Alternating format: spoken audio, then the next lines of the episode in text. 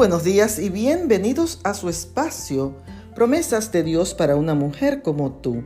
En la carta a los romanos, el capítulo 10 y el verso 11, podemos leer lo siguiente.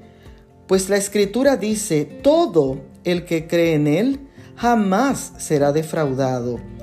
El verbo creer significa considerar una cosa como verdadera o segura. Mientras que por otro lado, el verbo defraudar significa decepcionar, violar la confianza y no cumplir con las expectativas esperadas.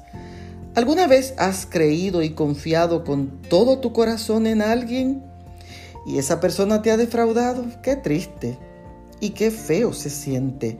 Pero qué reconfortante saber que en Jesús podemos poner nuestra confianza y creer en Él porque Él nunca nos decepciona. Elige hoy creer en Jesús y nunca, nunca serás defraudado. Bendiciones.